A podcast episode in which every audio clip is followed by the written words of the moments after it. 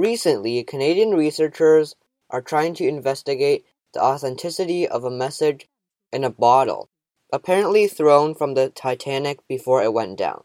The Titanic was a British passenger ship that sank into the Atlantic Ocean on April 15, 1912. Carbon dating has been done on the message and the bottle cork.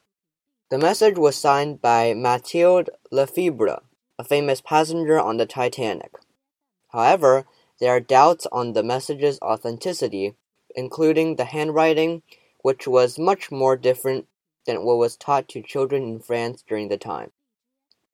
Researchers are also looking into whether a bottle that was tossed off the Titanic could have made its way to New Brunswick.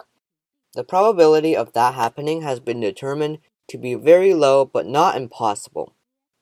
This is pretty cool news, and if the message turns out to be legit, it could be an important historical artifact. That's all for today. Bye. Stop.